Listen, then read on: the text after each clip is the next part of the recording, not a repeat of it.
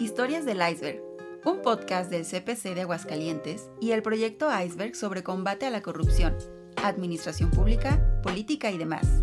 Todo explicado en pocos minutos. El proyecto Iceberg, como les mencioné desde un principio, es un proyecto amplio, grande, con muchos investigadores que están trabajando el tema.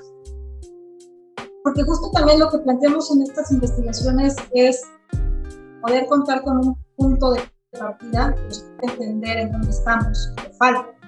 Entonces sí, a partir de eso, poder proponer, ¿no? Porque hay mecanismos diferentes envueltos que, que están promoviendo la corrupción desde esta manera de relacionarnos.